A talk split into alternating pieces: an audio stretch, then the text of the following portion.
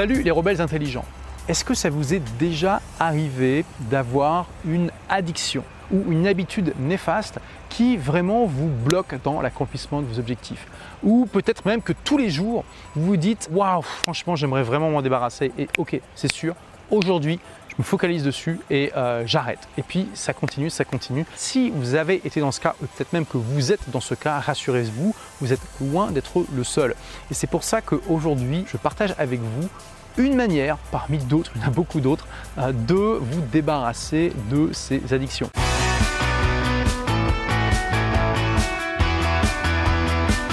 Je suis actuellement euh, près de Marrakech au Maroc hein, où je me relaxe un petit peu. Vous voyez un petit peu ce qu'il y a là dans mon Airbnb, c'est plutôt sympa. Je me suis dit que ce serait un beau cadre pour vous parler de ça. Parce que en fait, euh, il y a quelque chose qui m'a frappé en discutant avec des amis récemment. Pour plusieurs d'entre eux, eh bien, ils se sont rendus compte que quelque chose dont ils pensaient être complètement addict, être un truc qui était impossible à arrêter, était en fait davantage une habitude choisie et qu'à partir du moment où ils ont le choix de complètement arrêter cette habitude, ça n'a pas été très dur, voire même ça a été très facile. Quand ces deux amis m'ont parlé, je me suis rendu compte que moi-même j'avais vécu exactement la même situation. Donc je vais vous partager ces exemples pour que vous puissiez bien comprendre. Le premier exemple, c'est une amie qui, euh, pendant 10 ans, a été complètement addict au Red Bull. Mais quand je vous dis addict, ce n'était pas pour rigoler. Elle buvait entre une et trois canettes par jour pendant 10 ans, les rebelles intelligents. C'est un truc de malade. Moi, quand j'ai vu ça, je lui ai dit, mais tu sais que c'est pas euh, super bon pour ta santé. Elle m'a dit, oui, je sais, tu as raison, mais tu sais, c'est très dur. Moi, ça fait des années que je bois ça. Euh, j'en ai besoin. J'ai arrêté le café. C'est quelque chose dont j'ai vraiment besoin pour, euh, pour mon énergie. Puis tu sais, bon, il y a plein d'autres personnes qui me disent ça. Mais finalement, à force de discuter, puis elle, à force aussi de voir que ben, moi, je, mange très sainement, de voir d'autres sources d'inspiration, j'ai pas été la seule. Elle s'est rendue compte, en fait, que elle pensait être addict au Red Bull, alors qu'en fait pas du tout. Et qu'elle en buvait tous les jours plus par tradition que par réflexion. Et que finalement, il n'y avait pas vraiment de raison pour elle de boire ces Red Bull. Ce qui a été l'élément déclencheur, c'est qu'un jour, elle a pris une Red Bull dans sa main, elle l'a bu et elle s'est dit, mais est-ce que j'aime vraiment ça? Est-ce que vraiment ça m'apporte quelque chose?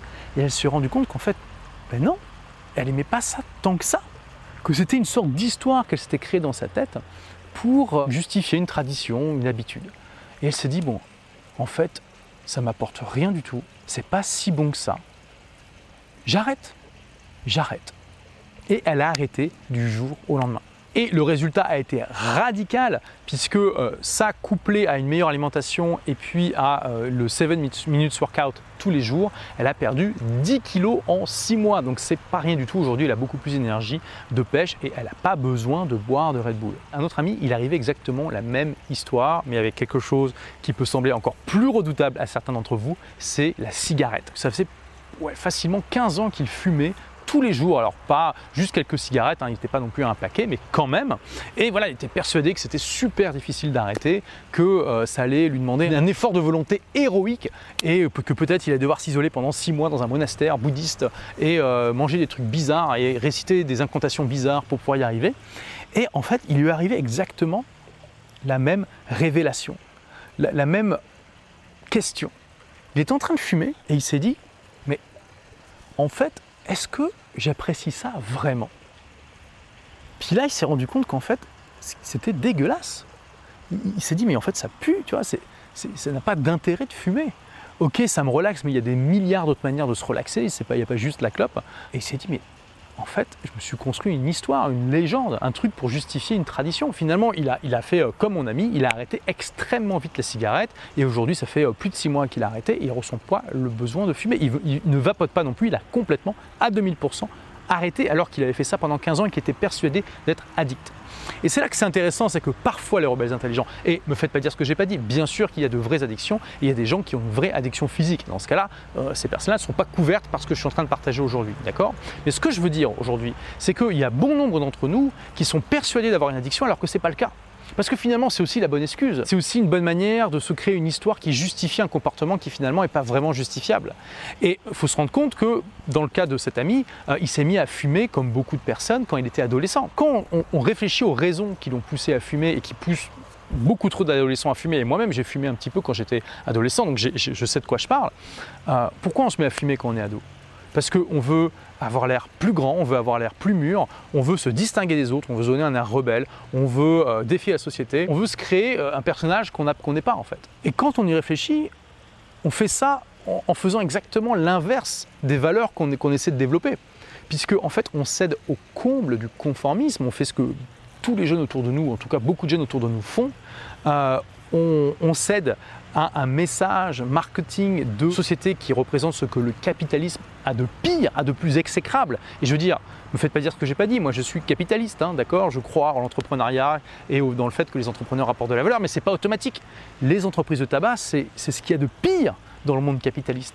Elles savent très bien depuis des décennies qu'elles tuent des gens et euh, ça ne les empêche pas de dépenser des budgets faramineux de publicité pour convaincre des gens de fumer, ce qui est absolument intolérable. Donc on a cédé au comble du conformisme en croyant être rebelle et on a euh, été euh, mené euh, par le bout du nez. Et au final, c'est facile de, dans une habitude comme ça où on va faire quelque chose tous les jours pendant des années sans même réfléchir parce que les raisons qui nous ont poussés à nous lancer là-dedans peuvent avoir disparu, mais l'habitude reste. Et finalement, ça demande un vrai examen de conscience que de se dire mais ah, en fait, quand j'ai démarré, j'étais con, j'étais stupide c'est pas une bonne raison. J'ai pas démarré pour les bonnes raisons et du coup je veux arrêter. Pour nous empêcher de, mal nous voir, de mal nous, de, nous dévaloriser, on va se créer toutes ces histoires de dire oui mais maintenant je suis addict, tu comprends, je peux pas arrêter, etc. etc. J'ai peut-être fumé deux ou trois ans dans ma vie en fumant peut-être une ou deux cigarettes par jour, donc c'était pas non plus énorme. Par contre il y a quelque chose dont j'ai été très longtemps addict, ce sont les jeux vidéo. Et c'est la même chose. J'étais persuadé d'être complètement addict, que c'était super difficile pour moi d'arrêter. J'ai déjà partagé sur cette chaîne que j'ai voulu devenir euh, écrivain de science-fiction, et d'ailleurs ça fait toujours partie de mes objectifs. Alors oui, j'ai publié une petite nouvelle euh, dans un recueil, mais finalement aujourd'hui, il y a peut-être une dizaine de livres de science-fiction, peut-être moins, mais en tout cas au moins plusieurs livres de science-fiction qui n'existent pas parce que j'ai été accro aux jeux vidéo. Et à un moment, je me suis rendu compte finalement que ça ne m'apportait pas tant de plaisir que ça à côté, je me développais une vie euh, passionnante avec des amis, euh, mon entreprise, puis après des voyages et, des rencontres et des développements, etc. Et que à chaque fois que je m'asseyais pour jouer à un jeu, bah, c'était un coup d'opportunité énorme parce que, euh, par exemple, bah, à la place d'une heure de jeu vidéo, je peux faire une heure de guitare.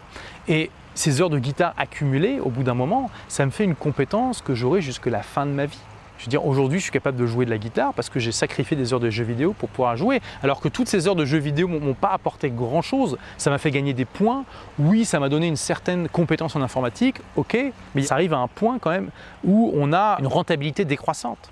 Et me faites pas dire ce que j'ai pas dit. J'y joue encore de temps en temps aux jeux vidéo, notamment sur mon iPad, j'ai des petits jeux, c'est sympa, mais beaucoup beaucoup moins qu'avant et justement de manière extrêmement équilibrée et sans addiction. Donc les rebelles intelligents.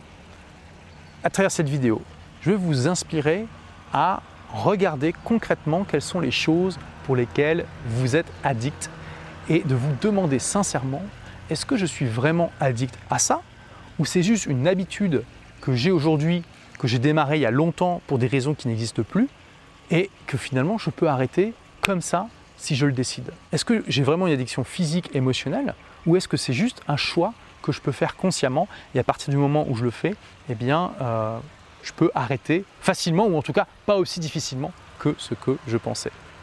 Si vous faites cet exercice sérieusement, et je sais que la plupart d'entre vous ne le feront pas, donc faites partie s'il vous plaît de cette minorité qui agit, de cette minorité qui comprend que cette chaîne est faite pour les gens qui se bougent et pas pour les gens qui font semblant de se bouger en regardant des vidéos pour se donner bonne conscience. Recensez comme ça toutes les choses, toutes les habitudes qui sont négatives ou en tout cas qui n'ont pas un impact ultra positif sur votre vie et posez-vous cette question-là.